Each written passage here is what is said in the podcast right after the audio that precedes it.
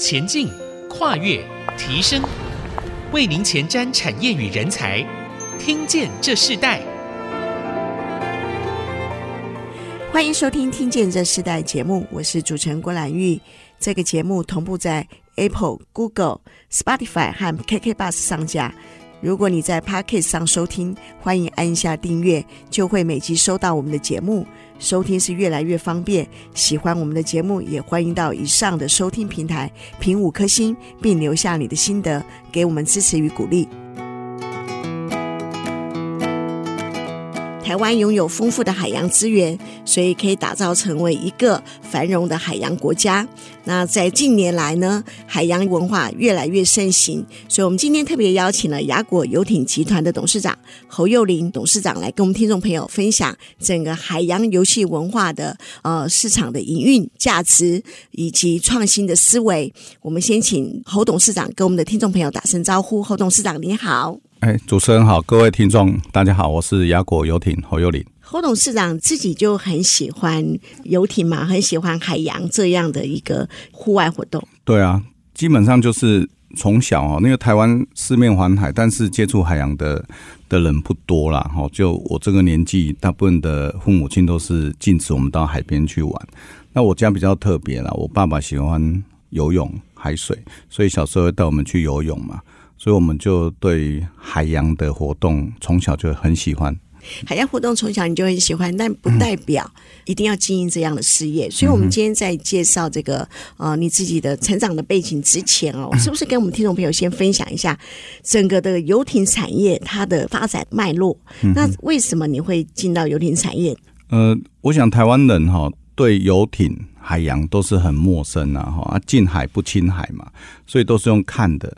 那我我对游艇产业比较了解是有两个诱因啊。第一个是我以前在美国读书的时候，是在密苏里州一个圣路易斯的城市，它是不靠海，但是它有一个湖很大，叫 Ozark Lake。那我们放假的时候会去那个湖里面玩游艇。那美国人对游艇是很开放，是不用执照的，你只要有汽车驾照，你就可以开这个六十尺以下的动力艇。那我们就自己去玩。那回到台湾之后工作呢，就因为台湾没有开放嘛，就忘记了这件事情。后来因为我的工作的本业是这个人力中介，那我做人力中介呢，我们服务了很多制造业的工厂。那这些工厂里面各行各业都有，其中有一个就是有很多家是在做游艇。那台湾是游艇制造王国嘛，所以我很多的厂商他都是做游艇制造，而且是做很漂亮的游艇。那我们在服务客人的时候，就会顺便去看一下人家的产品，然后看到很漂亮的游艇哈，一百趴都是外销，那就非常喜欢，所以就很想要来买一艘游艇来海边哦，来玩这个游艇的休憩。但是呢，因为法规没有开放，所以就一直没有办法完成这个梦想。你那时候在国外念书，然后回到台湾的时候，大概是民国几年？回到台湾大概民国九十年嘛，九十年的时候，那时候其实台湾还没有游艇法。对，台湾只有喜欢游艇的人就是要去做渔船嘛，或者娱乐渔船。台湾还没有真正为游艇设一个专法。可是非常特别啊，台湾是游艇制造的非常重要的产区嘛，我们也看到很多人做得很好。嗯，那可是那个时代里头，游艇法还没有真正的开放，最重要原因是什么？呃，我想台湾从以前哈戒严时代，我们就是很多政治上的问题，然后也担心什么战争啊、动乱，所以我们的海边上来都是道路，沙滩上来就道路，怕敌人打上来嘛，所以我们都是设置道路，没有设立很漂亮的饭店在沙滩上面，所以游艇更不可能去落实，因为游艇它是可以直接通到这个国际嘛。啊，所以台湾以前海禁的时候，任何船舶出海都是要被限制。那刚刚讲到台湾制造业，台湾其实制造业以前是世界第一，但是游艇制造这个部分哈，在美国他们是先推休憩，让他们的国人喜欢玩游艇，然后再让全世界的船去那边展售，跟你抽税买卖，然后最后呢，你做得很好之后，他再跟你贴牌代工。那台湾就是从只做了这个代工，所以从第一就开始，因为它没有品牌嘛，就开始变第二名、第三名、第四名。所以台湾不只是半导体是代工最大的输出国，呃，连这个游艇产业也是。这好像是一个台湾精神啊，在制造业，在这个代工产业里头是非常的努力。可是直到这个海禁这个法规开始呃开放的时候，你就直接进入到这个呃游艇产业嘛？为什么？你自己所学的是什么？呃，我自己毕业以后呢，就做人力资源呐，就是市面上常讲的人力中介啊，所以我们主要还是在学的就是劳基法、私立就业服务法，跟游艇是差很远呐。那我刚刚有讲到说，因为我的厂商哈，也是我们亚果的创始股东嘉宏游艇，它是一个游艇制造业。那我去看我的客户在做游艇，很漂亮，我就一直很希望这个客户也很希望我们跟他买一艘游艇，但是。法规没有通过，我们不能出海。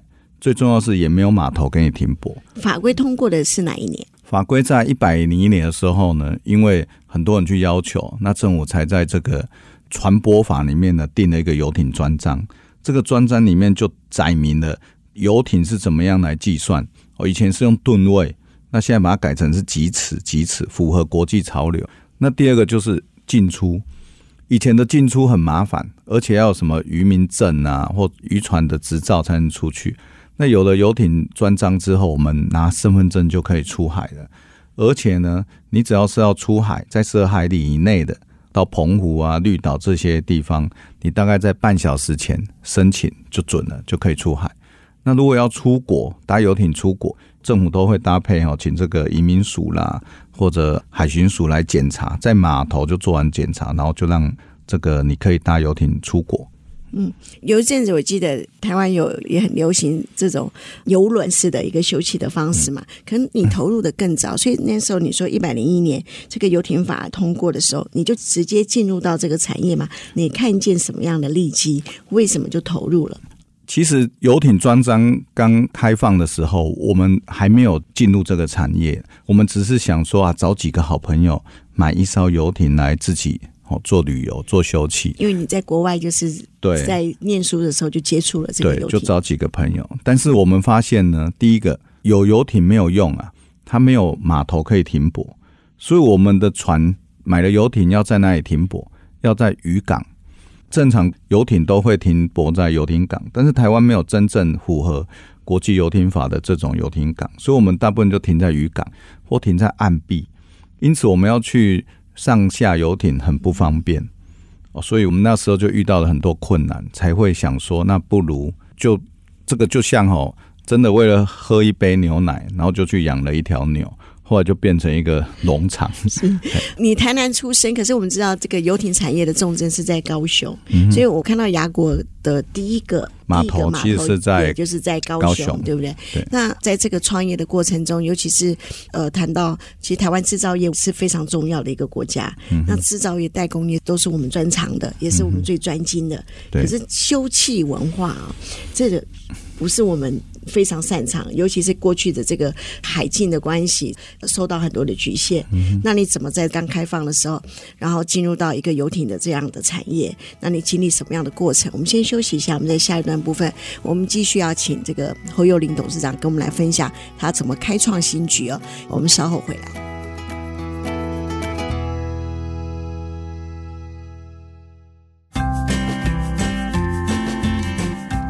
欢迎回到《听见这时代》，我是主持人郭兰玉。今天在《听见这时代》节目现场，我们邀请到来宾是亚果游艇集团的董事长侯幼林侯董事长来到我们节目，跟我们分享在整个海洋休憩文化的一个市场，他们怎么透过游艇这样子的一个呃休憩项目啊，经营一个产业。这并不是容易的，因为过去有个海禁法，对游艇法也没有真正的成立。后来，其实在一百零一年的时候有推动，后来你们就直接进入到这个。个事业了嘛？对，后来我们因为有这个法规嘛，所以我们就找几个朋友要去买船、嗯、啊。要买游艇的时候，才发现哇，我们其实台湾没有标准的国际游艇码头。嗯，因为台湾以前呢，为了满足大家可以出海，所以我们把一些废弃的渔港改做游艇码头。那我们都知道，国际游艇码头其实要符合四个因素才能成为一个国际游艇港。第一个就是你的安全性要好。那安全性呢？很多废弃的渔港其实它是安全性不好，淤积或者是涌浪口太大，所以会把船弄坏，根本就不安全，就拿去做游艇，游艇这么贵。停在不安全的地方，那就更危险。包含像高雄这个游艇产业的重镇，这个高雄港口，它也不符合嘛？呃，高雄港口是有些地方符合，有些地方不符合。但是政府拿出来的地方，大部分都是因为别人不要，他才给你。因为台湾有很多的渔港，那好的码头基本上就被渔港拿走了。那你现在要去跟渔船拿回这些地方，一定很困难。所以政府就是会把废弃的渔港。先改做游艇码头，所以它的安全性不好。第二个，它的位置不好，因为要做一个游艇港，它的位置很重要。你要交通便利，要有生活机能。所以你看，我们高雄就把什么新达港，或者是屏东这个很多废弃的地方，它又偏僻呀、这个没有生活机能。你买了一艘游艇停在那边，晚上出来这个乌漆嘛黑的，所以大家就不想要买游艇嘛。那第三个是它的环境。因为你买一艘游艇，你出海要有地方可以玩。像北部，它受东北季风影响，它可以出海的时间少。第二个，它出去就只有一个龟山岛看一看就没有。那像中部以南，它有澎湖九十个小岛啊，有小琉球啊，越过台东呢有绿岛、南屿，所以它的环境就是比较适合玩游艇。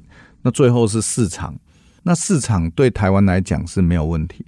台湾的 GDP 所得在全世界很高，所以除了六都以外，我想整个台湾玩得起游艇帆船的人，到处都可以做。嗯、你你从一个兴趣到你把它成为一个事业，嗯，这是不一样的。那你怎么在这样的布局中，让这个游艇的这个事业开始营运的呃平衡，甚至可以获利？呃，其实我们做游艇休憩产业，很多人都觉得我们在做一个很创新。那基本上，游艇休憩产业在全世界大概已经有一百年以上，所以我们只是把国外的经验复制到台湾。那很多人都觉得游艇只有制造可以做，其实没有。游艇的休憩，它带来的食衣住行娱乐，哈，我们把它称为游艇的生态系。它在食衣住行娱乐里面各有不同的贡献。我们一开始其实只是一个码头开发商，我们就好像在做停车场一样。把码头盖好，做漂亮，然后呢，有想要去玩游艇的人就会来买游艇，停在我们的码头，所以我们收了停泊费。停了船之后呢，他要清洁维护保养，要代管嘛，所以我们就帮他做代管的工作，派遣船长，派遣这个水手帮他做这个维修。所以我们码头上除了停泊费之后，我们就收了代管维修。那船主他要买船呢，那所以我们就去代理全世界的船。进来卖给他，所以我们也在卖船，所以我们跳脱制造，就变成一个游艇的进口的贸易商。我们也在卖船，也帮船主卖二手船。那船主买了船，平常不用呢，我们也就做租赁，做 charter，把它租给有想要哦没有买船，但他想要出去旅游的，哦配合我的灿星旅游啊，就可以做一些游艇的休憩租赁。这听起来这个生态系是很完整啊。那一开始台湾人都接受吗？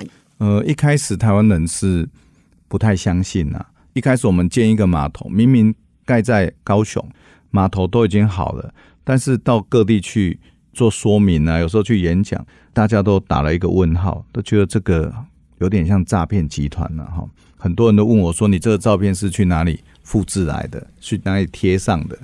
都不相信我们真的可以搭游艇出海。那一直到了疫情爆发的时候，我们的台南码头刚盖好的时候。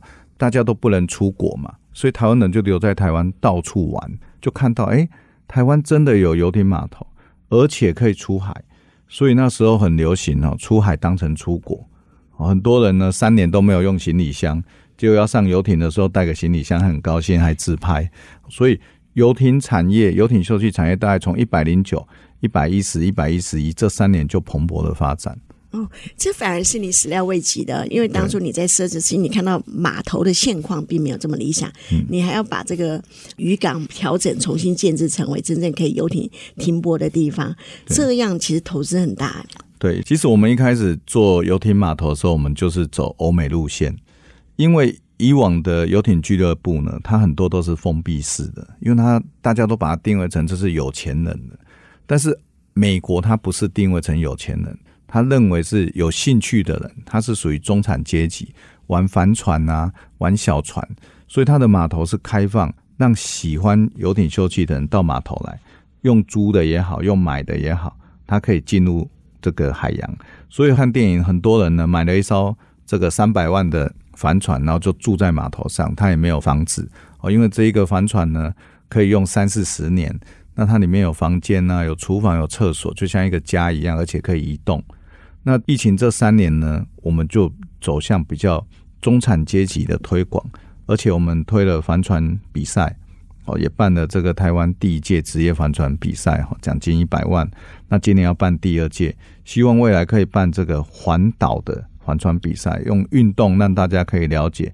要进入游艇休憩不会那么困难。嗯，你刚刚提到整个游艇的这个休憩文化的这个市场是一个生态系，嗯，它涵盖了周围是这么多。那我看到一个资料提到说，你们现在从呃现在的将近有四十个呃停泊的位置，到未来你们可能要更多，跟了一倍。我们现在高雄有八十七个，八十七个，对，那台南有六十三个。澎湖有五十五个，嗯，所以我们现在已经有一百多个泊位。这样的建制不是都要投资吗？那我很好奇，在这个游艇这个休憩文化这个市场里头，它的获利和投资的比例成比例吗？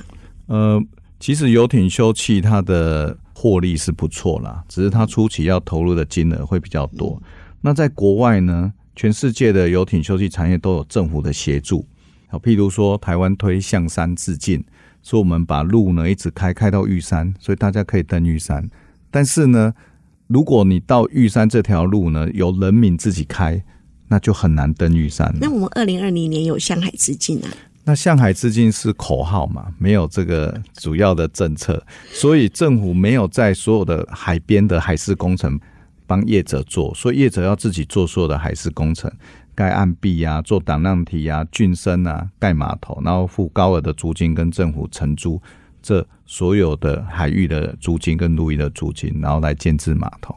所以我们的进入门槛会比较高，再加上所有的台湾大部分的金融业者对游艇休憩产业不了解，他们都不愿意借钱给这种做海洋休憩产业的，所以我们到现在还是零贷款，完全靠自己的资金。那好在台湾人哈，在国际工作啊、旅游，所以台湾人对游艇休憩产业还的是比较了解，所以我们变成股东多。每次要增资募资，我们股民非常的支持，因为他们也希望这个漂亮的产业可以在台湾落地。嗯，会不会这一群股民大部分都也是喜欢游艇的人？呃，很多是我们的会员，或者是长期来出海的人。那他们觉得向海致敬，可能要靠自己贡献一点努力啊，所以很多人支持我们。那投资我们，那我们来发展。从一百零二年到现在，你自己投入这样子的一个游艇产业，带给你最吸引你的地方是什么？呃，最吸引我，当然我是喜欢出海啦。只要可以出海，在安全许可的范围内，我就会想要出海。所以，当然最吸引我的地方就是我可以随时随地的出海。但是最大的成就是交了很多喜欢海洋的朋友，嗯、那大家一起结伴出海，那大家就是。讲到这个台湾四面环海，第一次真正有这种国际游艇码头的建立，然后大家可以真正很放心的买一艘游艇放在码头上，然后带他的好朋友、带他的家人一起航向大海。每次我们这个船主或会员或者来租船出去的这些游客，他带来的回馈是我们。觉得蛮欣慰的一个成就。嗯，所以你们主要的客户对象都是在什么样的年龄呢？你你刚刚提到说欧美他们都在中产阶级，他们的年龄稍微比较大一点。嗯，对，那台湾呢？呃，台湾目前的船主跟会员也大概都是第一代啊，中产阶级也有些是公务人员，有些是专业的什么律师啊、会计师之类，他们退休，很多医师退休，他们就真正来加入我们游艇会，开始玩游艇。那当然，台湾的年轻人呐，哈，如果你你要靠自己的能力，现在要来玩游艇，大部分都是用租赁的，所以我们把它分成两个部分。第一个就是你经济能力比较许可的，我们鼓励他来加入游艇会，或者买一艘比较二手船啊，几百万的游艇或帆船来自驾来旅游。那对于年轻人，我们希望从运动的部分开始推广，尤其全世界的码头里面呢，有七十趴都是停帆船。帆船就是靠风力来走的，所以它租一艘船出去，它不用花很多的油资嘛，哈，它靠风，而且一艘帆船要三个人共同驾驶，那有一种团队合作，因此我们用鼓励大学生啊，像我们本身也赞助国小，台南有一个西门国小，我们赞助他去比赛，让他从国小、国中、高中到大学一直在参与这个比赛，然后平常呢放假他就可以自己跟我们租帆船出去旅游。嗯，其实帆船这个呃休闲运动，我看到台湾在早几年也很盛行，包括我自己的亲人，他们那时候在泸州，泸州一段时间也很、嗯、很流行，因为它整个那个环河道路他们是重建的时候，嗯、所以等我们来请呃侯董事长跟我们谈一下，在北中南这个比例里头，一个游艇产业都集中在哪个区域？然后台湾未来呃是不是各城市都有机会呢？我们等会来谈这部分，我们稍后回来。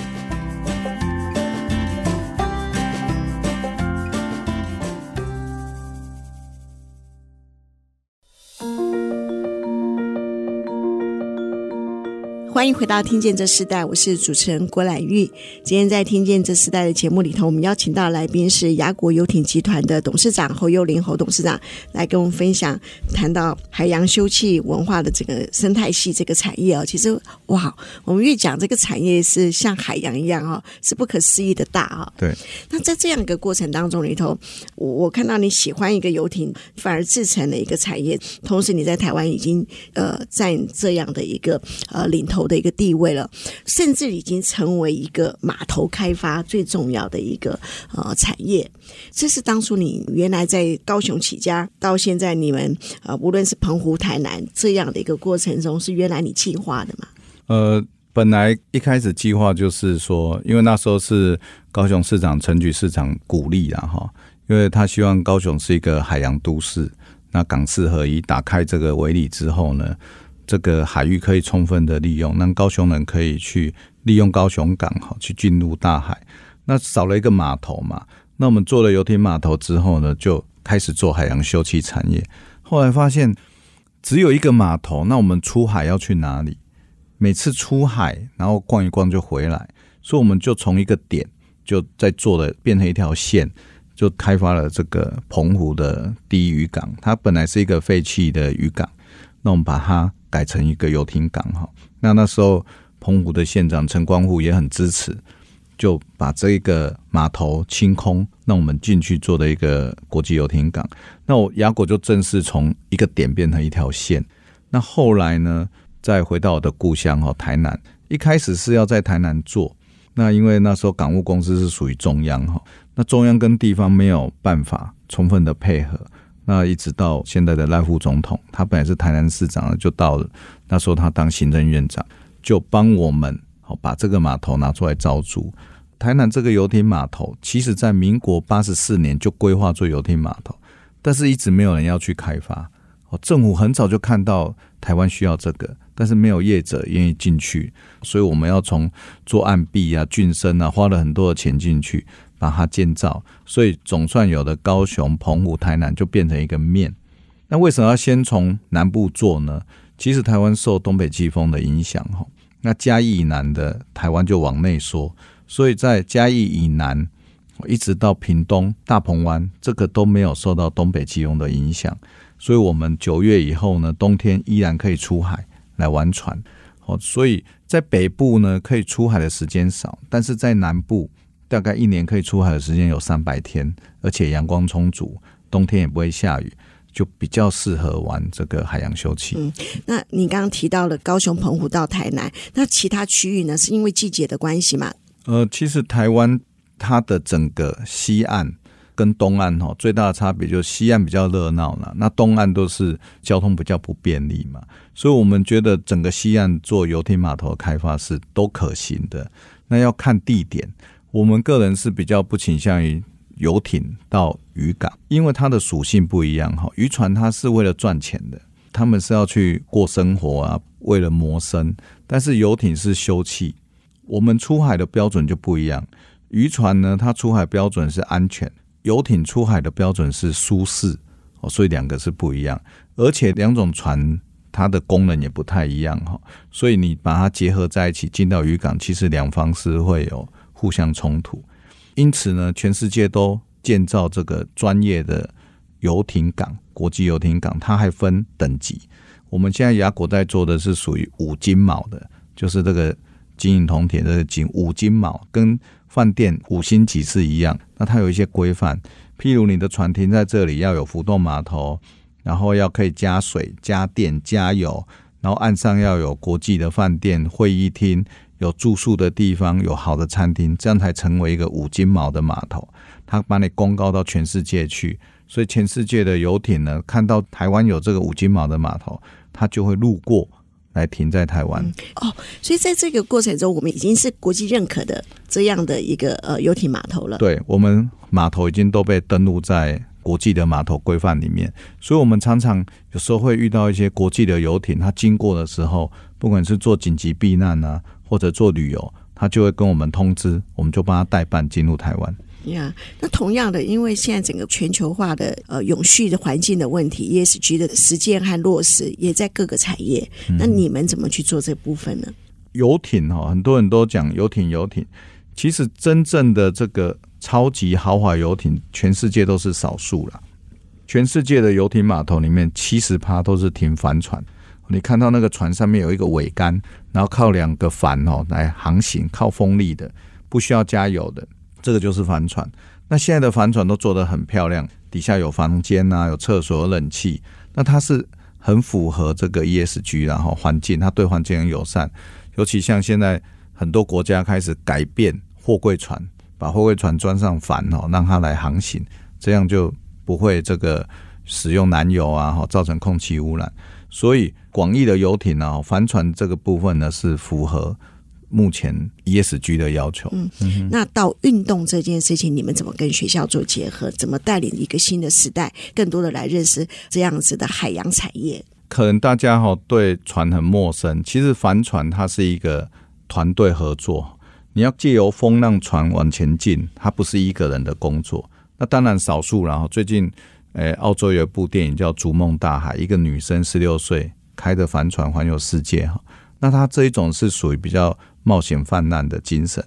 那一般的帆船比赛都是大概有三个人到八个人组一艘船，它借由操控前帆呐、主帆呐，好跟压舱这种效果，让你的船可以往前走。所以它是一个完全凭借风力来让船行驶的运动。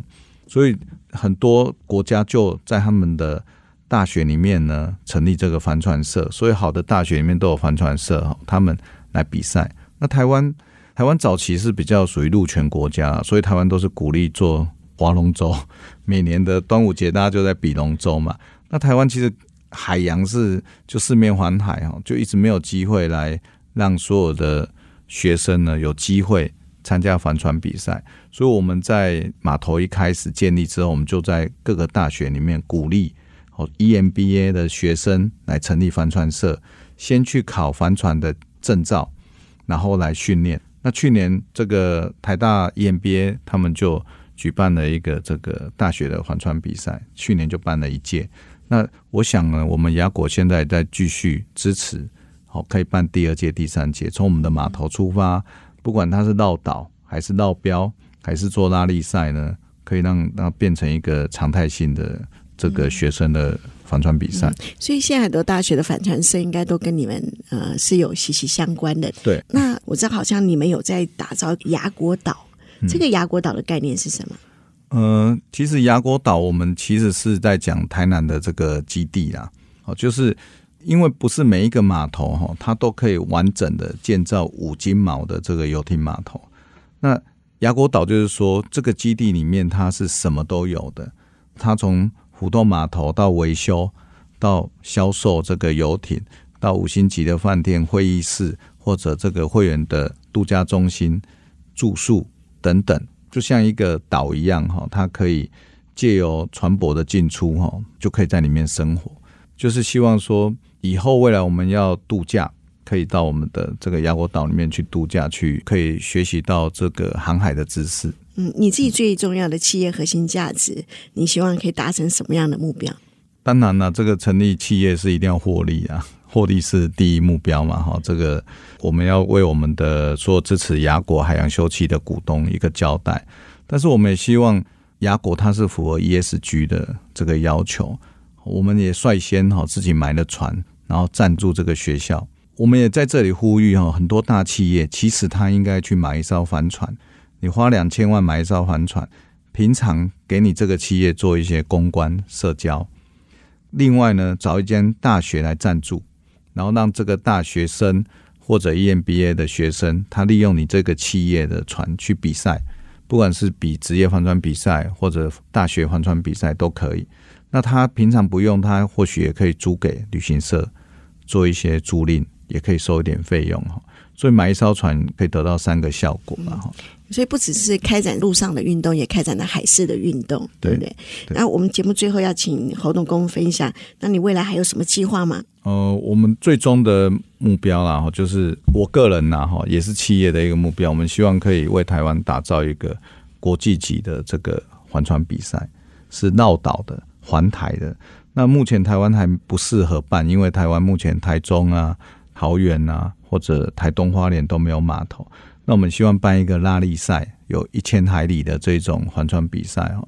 或许它的比赛时间是长达一个月，那一站一站的比赛，从高雄到台南，台南到台中，到新竹、桃园，然后上去到基隆、宜兰，再绕到东部，这样绕一圈下来，它可以一站一站的用拉力赛，好像我们在看这个这个赛车一样哈，它是一站一站。那帆船它也是可以一站一站的比。然后也可以比整体的成绩哈，那到这个城市的时候，这个城市就可以热烈的欢迎所有的选手哦来参加。那它也可以变成一个国际的比赛了哈，它可以变成整个不管是日本、韩国啦，或者是南部新加坡、香港这些都可以来参加。那我想整个台湾海峡以前就是千帆呐哈，万帆的的船在那边跑来跑去，那利用这个帆船比赛，或许可以。让台湾以前这种航海的精神。好，再把它体现出来。嗯，好，呃，我们节目非常谢谢侯幼龄董事长来跟我们分享。我们看到从喜欢一艘游艇到成为一个呃码头的开发商哦，成为一个台湾呃最大的这个海洋休憩文化的这样的一个产业。我们也看到整个生态系的发展是这么的呃广阔，所以不只是陆地，其实在海上的这样的一个产业前景呢是非常的值得人期待的。尤其是海岛这样的国家，我们今天非常谢谢你来跟。我们分享这样的一个课题，听见这时代，我们就进行到这里，我们下次再见，拜拜。谢谢，拜拜。